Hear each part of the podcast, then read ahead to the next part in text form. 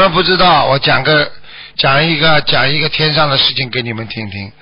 就是就就是人间呐、凡是要过年快乐，大家一快乐，天上的菩萨也觉得像过年一样很快乐的，明白了吗？所以就是说，你们一到过年了，觉得有新的新气象要开始了啊，你们想啊改改变自己的面貌了啊，菩萨就开心了，尤其是你们的护法神。